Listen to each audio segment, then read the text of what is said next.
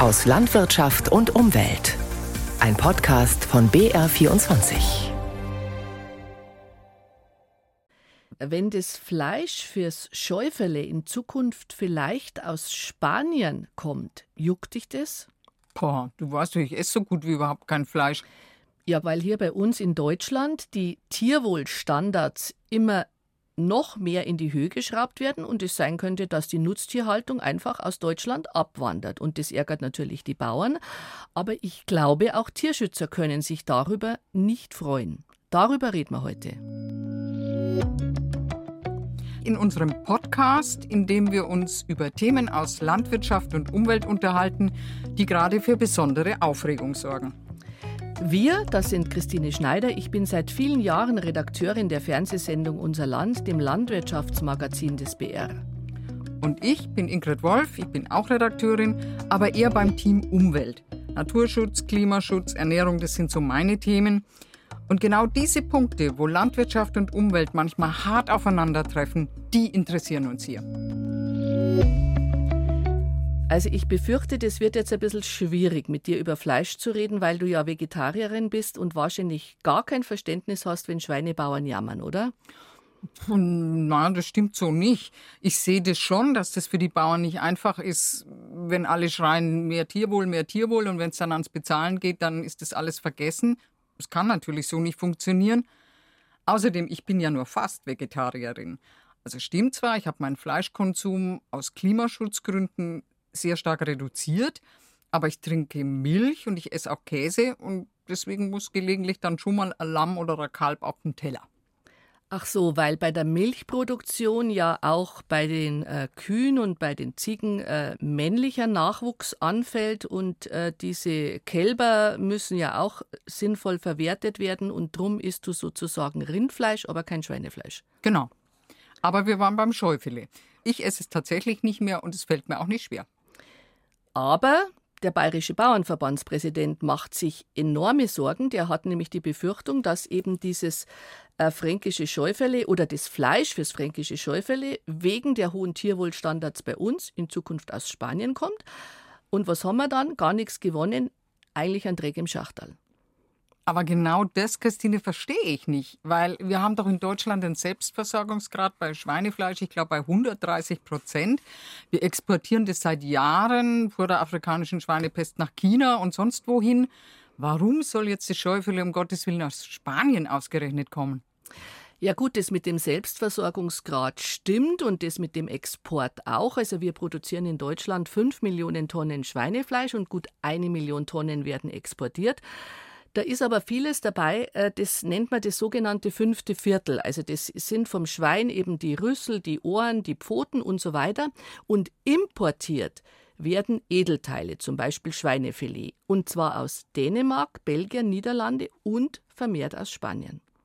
Aber diese eine Million, die wir exportieren, die müssen wir hier in einem Hochlohnland super mega billig produzieren und es baden dann die armen Schweine aus, die unter erbärmlichen Bedingungen gehalten werden.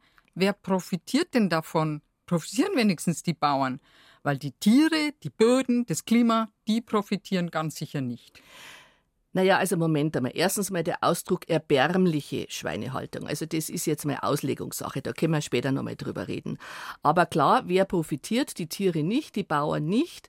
Ähm, ich würde mal sagen, profitieren tun die Fleischkonzerne der Handel und die Verbraucher, die billiges Fleisch kriegen, weil ähm, richtig ist, ähm, würde ich jetzt mal sagen, bei uns wird zwar nicht mega billig produziert, so wie es du sagst, sondern eher kostengünstig, aber die anderen sind halt noch kostengünstiger. Ja, aber dann erklär mir doch jetzt bitte mal, warum können die Spanier oder die anderen EU-Länder so viel kostengünstiger produzieren als wir? Ja, weil äh, unsere Landwirte sagen, wenn du nach Spanien schaust, die haben halt einfach nicht so hohe Tierwohlstandards. Wir Deutschen sind wie immer die Moralapostel, äh, eine Vorschrift nach der anderen, kostet viel Geld, äh, das die Landwirte sagen, das haben wir einfach nicht, das können wir nicht investieren. Und in anderen Staaten Europas sind halt die Standards nicht so hoch und dadurch können die billiger produzieren. Es ist ganz einfach. Ja, aber stimmt denn das? Ist das tatsächlich so? Haben die überhaupt gar keine Tierwohlstandards? Ja, natürlich haben die auch Tierwohlstandards, aber äh, halt niedrigere. Soll ich dir mal ein Beispiel erklären? Äh, Ferkelkastration. Ja, bitte. Okay, also wird jetzt ein bisschen kompliziert. Wenn männliche Schweine erwachsen werden, dann produzieren die Geschlechtshormone und dann besteht die Gefahr, dass dieses Fleisch, wenn man das dann in der Pfanne erhitzt, dass das zu stinken beginnt. Also, was macht man? Männliche Ferkel werden kurz nach der Geburt kastriert und zwar nicht erst äh, seit äh, zehn Jahren, sondern seit Jahrhunderten wird das so gemacht. Und bis vor zwei Jahren wurde das in äh, Deutschland ohne Betäubung gemacht. Das heißt, der Landwirt hat dieses männliche Ferkel in die Hand genommen, mit einem scharfen Messer zwei kleine Schnitte gemacht, Hoden rausgequetscht, fertig. Boah, hört sich gruselig ja, an. Okay. Genau, und genau weil sich's gruselig anhört und äh, eben aus Tierschutzgründen ist es jetzt nicht mehr erlaubt. Seit Anfang 2021 äh, dürfen Ferkel in Deutschland nur noch mit Vollnarkose kastriert werden, was natürlich ein größerer Aufwand ist und einfach mehr Geld kostet. Und in anderen EU-Staaten gibt es diese strengen Vorschriften nicht. Das heißt, rat mal, was die Folge ist. Ja klar, wir importieren betäubungslos kastrierte Ferkel aus dem Ausland.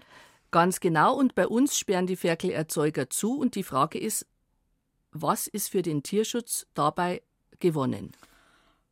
Ja, berechtigte Frage. Aber trotzdem, Christine, findest du es denn falsch, dass Deutschland da vorangeht und es besser macht? Also wenn ich mir das nochmal vorstelle, bei vollem Bewusstsein die Hoden rausschneiden, es klingt echt krass. Ja, klingt krass. Äh, immer wenn ich diese Story Männern erzähle, die zucken natürlich extrem. Aber äh, wie gesagt, es wird seit Jahrhunderten so gemacht. Das machen äh, kleine Betriebe, das machen große Betriebe, das machen Biobauern, das machen konventionelle, also das machen einfach alle. Ich muss aber sagen, das ist jetzt meine persönliche Meinung, das ist ein ganz kurzer Schmerz. Das ist, äh, ich sage jetzt mal, wenn ich mir Ohrringe stechen lasse, dann ist es auch ganz ein kurzer Schmerz und der ist nachher wieder vorbei. Äh, trotzdem ist es ein Riesenthema. Aber meine Meinung ist, es gibt eigentlich ähm, noch äh, eigentlich viel wichtigere Tierschutzthemen. Und was meinst du jetzt damit zum Beispiel?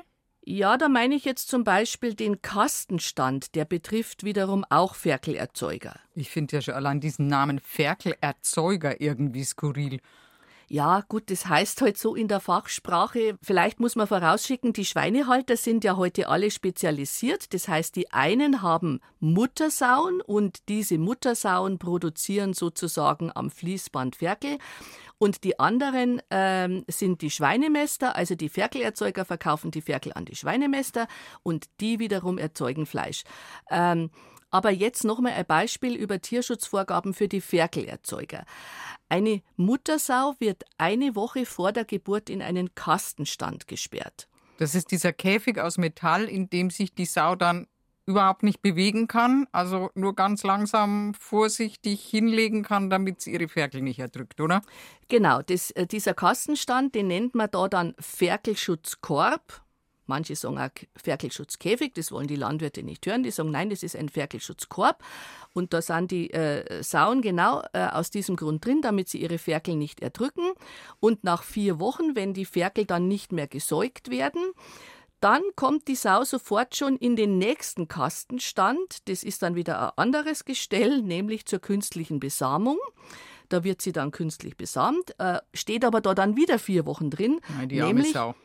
Ja, nämlich ähm, damit sie sich wiederum vier Wochen fast nicht bewegen kann, damit sich nach der Besamung eben die Eier äh, in der Gebärmutter richtig einnisten, äh, damit die nicht raufen können. Und äh, das heißt, sie steht da mehr oder weniger mehr als zwei Monate drin und Erst dann darf sie ins Freie, darf sich ungefähr zweieinhalb Monate frei bewegen und dann geht das Ganze wieder von vorne los. Und jetzt, diese Kastenstände sind eben aus Tierschutzgründen vor ein paar Jahren in Deutschland verboten worden mit ellenlangen Übergangsfristen. Die Sauen müssen in Zukunft in sogenannten Bewegungsbuchten gehalten werden. Kostet wieder mehr Geld, der Landwirt braucht mehr Platz im Stall. Rat mal, was die Folge ist. Ja, ich kann es mir denken, dass viele natürlich nicht umbauen, sondern zusperren. Und die Ferkel kommen dann auch aus diesem Grund wieder aus dem Ausland. Aber Christine, noch einmal, solche Forderungen den Tieren da mehr, äh, den Tieren dazu mehr Recht zu verhelfen, das sind doch keine Schikanen. Wir reden ja nicht über Maschinen, die jetzt mehr oder weniger Schmieröl brauchen, wir reden über Tiere. Ja, ich gebe dir recht. Ähm, man muss auch einfach klar und deutlich sagen, äh, die Landwirte haben sich in den letzten Jahrzehnten einfach äh, praktische Ställe gebaut mit Kastenstand, mit Spaltenböden. Das heißt, die Tiere sind eigentlich an die Stallformen angepasst worden und nicht umgekehrt. Was natürlich zur Folge hat, speziell jetzt bei Schweinen, denen ist es langweilig, die werden aggressiv, die fangen dann an, sich gegenseitig in die Ringelschwänze zu beißen. Die sind ja ziemlich schlau, Schweine, oder? Die sind sehr schlau und bräuchten eigentlich Beschäftigung. Äh, Beschäftigung. Also langweilig, beißen sich gegenseitig in die Ringelschwänze, um das zu verhindern äh, werden die Ringelschwänze kopiert. Das ist eigentlich laut Tierschutzgesetz verboten, aber im Notfall erlaubt. Was und heißt? Was heißt, bei über 95 Prozent, glaube ich, äh, gibt es Notfälle und die werden ähm, kopiert, aber auch das soll ein Ende haben. Es gibt auch Untersuchungen, dass die Schweine auf diesen äh, Spaltenböden, wo kein Stroh ist, weil die einfach wahnsinnig hart sind, diese Böden, dass die an den Gelenken Schleimbeutelentzündungen haben. In Österreich hat man jetzt beschlossen, ab 2040 ist der äh, Spaltenboden verboten. Ähm, das heißt, könnte natürlich bei uns auch kommen. Ja, so sollte man Tiere eigentlich nicht behandeln theoretisch, aber die Folge ist halt, äh, das ist das Argument der Bauern, wenn wir das alles in Deutschland wieder im Alleingang machen, äh, dann wandert halt die Nutztierhaltung ab ins Ausland. Aber Entschuldige, ich bleibe dabei, bin jetzt hartnäckig. Diese Verbesserungen, die müssen wir doch machen. Man kann doch nicht immer sagen, wir machen jetzt weiter so, weil es sich sonst nicht rechnet. Also wenn wir wissen, dass Schweine, wie du sagst, beschäftigt sein müssen, weil sie schlau sind, wenn wir wissen, dass sie äh, Schmerzen empfinden, wenn sie auf diesen Böden liegen, da kann man doch einfach nicht sagen, ja, wir warten jetzt, bis alle anderen da auch was machen, dann passiert ja nie was. Ja, das unterschreibe ich und man muss aber auch sagen, äh, die Landwirte sind ja auch nicht so, dass die sagen, äh, wir weigern uns, uns irgendwie zu verbessern im Tierwohl. Äh, die Landwirte sind bereit, aber es müsste halt bezahlt werden. Und da sind wir jetzt wieder beim Knackpunkt. Die Verbraucher fordern, bezahlen aber nicht. Aber jetzt schauen wir mal ein bisschen in die Geschichte. Es gibt doch ein Beispiel, wo ich das Gefühl habe, dass es einigermaßen funktioniert hat. Wie war denn das damals mit diesen Käfigeiern? Vor 20 Jahren da waren noch über 60 Prozent der frischen Eier aus Käfighaltung. Heute sind es weniger als 5 Prozent. Und trotzdem produzieren wir den größten Teil unserer Eier immer noch hier in Deutschland. Also da ist nichts abgewandert. Ja, da ist aber deswegen nichts abgewandert. Da ist Deutschland zwar auch äh, wie immer vorausgegangen, aber ähm, die EU ist halt dann ein paar Jahre später äh, sozusagen hat mitgezogen. Und trotzdem gibt es nach wie vor Käfighaltung in Europa. Äh, das heißt heute jetzt anders. Das heißt jetzt Kleingruppen- oder Volierenhaltung gibt es in Holland, gibt es im Baltikum. Das ist ja nicht viel besser als früher. Und da werden dann Eier produziert, die nicht als Frischeier in der Eierschachtel landen, sondern die die Industrie, also auch unsere deutsche Industrie, für Nudeln, Kekse oder Mayonnaise ähm, verwendet. Also da ist schon auch viel Augenwischerei dabei. Das stimmt. Ich will es auch nicht schönreden. Darum habe ich vorhin gesagt, dass es so einigermaßen funktioniert weil es ja wenigstens für die Frischeier in der Schachtel funktioniert. Und bei den verarbeiteten Produkten, da ist es aber doch auch so, dass die nicht draufschreiben müssen, mit welchen mhm. Eiern sie es produziert Stimmt. haben, also bei Nudeln oder so. Wenn der Verbraucher das jetzt sehen könnte, vielleicht wird sich dann da auch was ändern. Ja, vielleicht.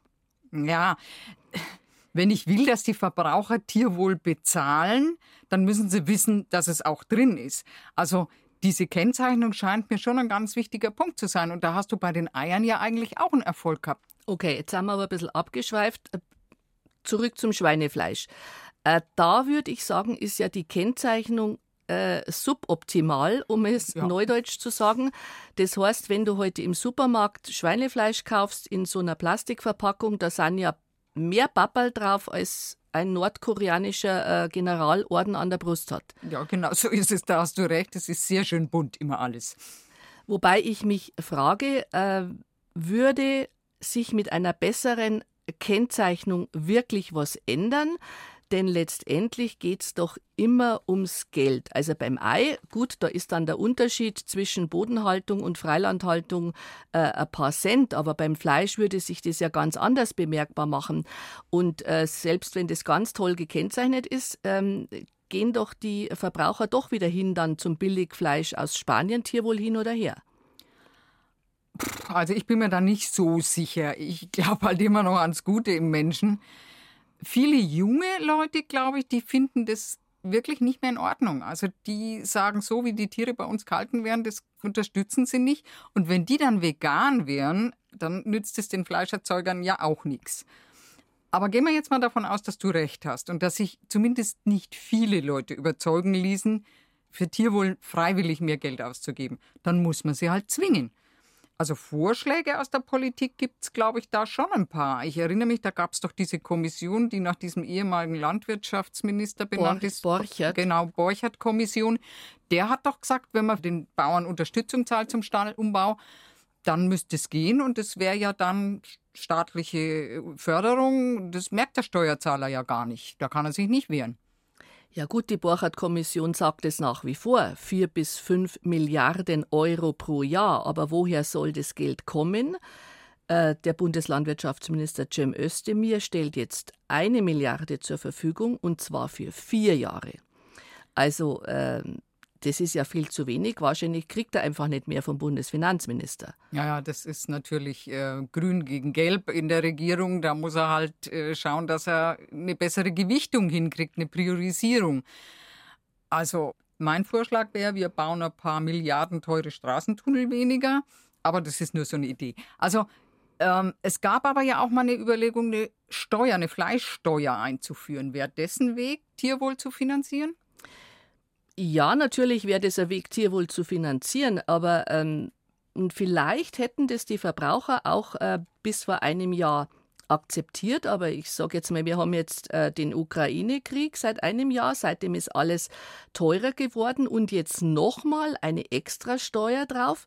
Es gibt zwar jetzt eine repräsentative Umfrage der Uni Hamburg, in der die Mehrheit der Befragten sagt, sie würde eine Tierwohlsteuer auf Fleisch befürworten. Aber ganz ehrlich, ich sage es jetzt mal ganz platt, ich glaube es einfach nicht. Weil was die Verbraucher in Umfragen sagen und dann letztendlich tun, das sind ja immer zwei Paar Stiefel. Und ich glaube auch nicht, dass das kommt.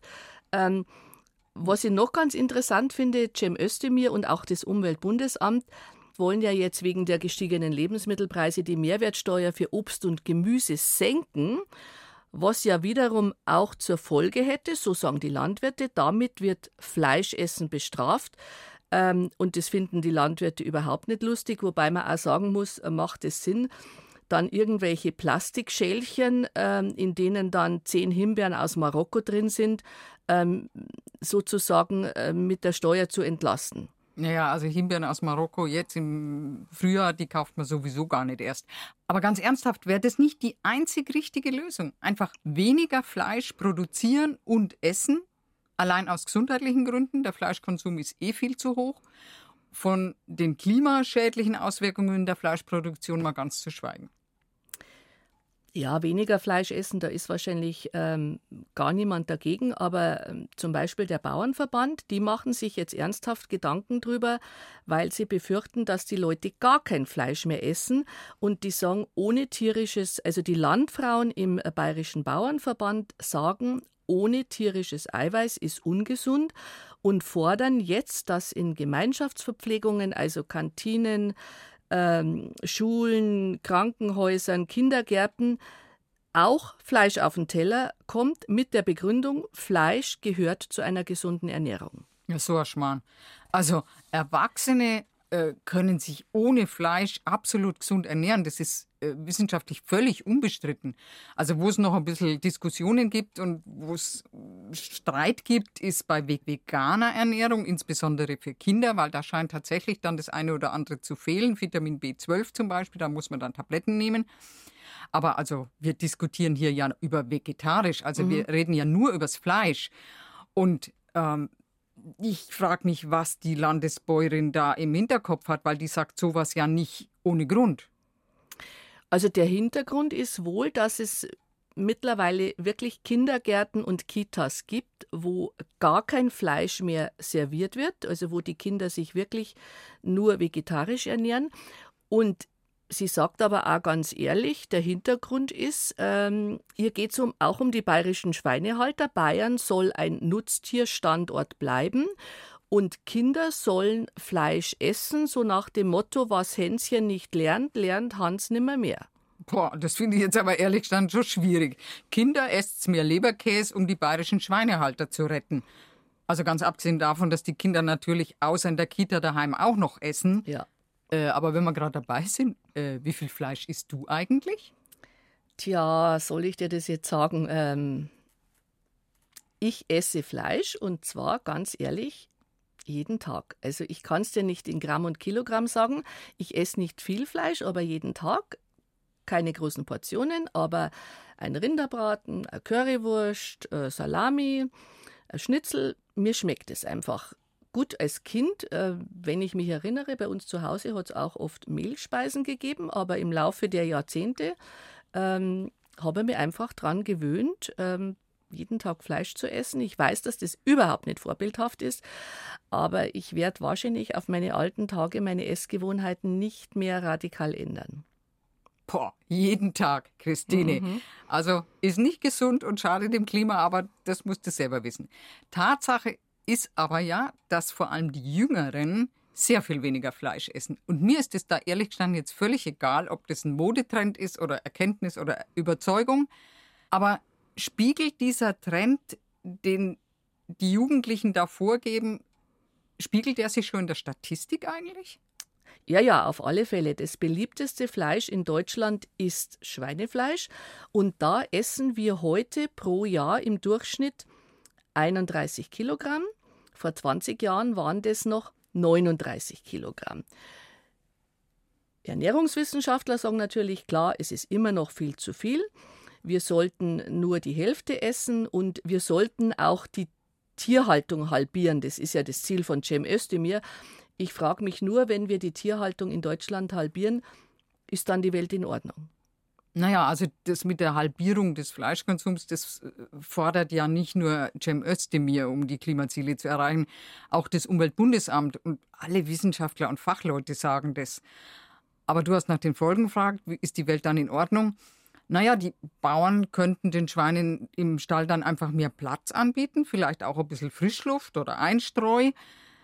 Man müsste viel weniger Futtersoja aus Übersee importieren. Wir hätten weniger Gülle und dann, die landet ja manchmal auch im Trinkwasser. Also auch das Problem könnte man in den Griff kriegen.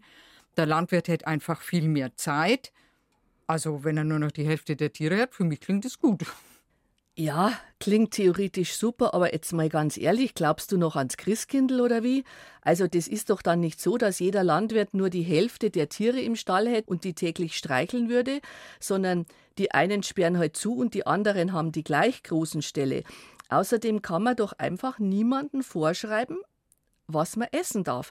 Die Deutschen essen nun mal gerne Schweinefleisch und wenn die Landwirte die Produktion halbieren und äh, nur mehr ähm, ja, teures Tierwohlfleisch produzieren, dann wird heute die Lücke gefüllt mit diesem billigeren Fleisch aus Spanien. Okay, der Reihe nach. Also erstens, ich will auch niemandem vorschreiben, was er essen darf und was nicht. Und diese ungleichen Standards in der EU, ich glaube, das ist ja auch völlig klar, das ist Mist. Natürlich muss das Ziel sein, dass wir zumindest in Europa überall die gleichen Standards haben und da muss die EU jetzt einfach irgendwann mal liefern. Aber wenn das soweit wäre, wenn wir EU-weit gleiche Regeln und eine transparente Etikettierung hätten, also Label, die klar sagen, was ist in Sachen Tierwohl drin, dann müsste doch was vorwärts gehen, meinst nicht? Nein, glaube ich wirklich nicht, denn den gutwilligen Verbraucher, den gibt's in Umfragen, haben wir vorher schon gesagt, aber definitiv nicht an der Supermarktkasse. Ja klar, äh, zurück zu unseren Landwirten. Ich sehe das auch, dass wir nicht zurück nach Bullabü können. Also ein Bauer, vier Kühe, zehn Hühner.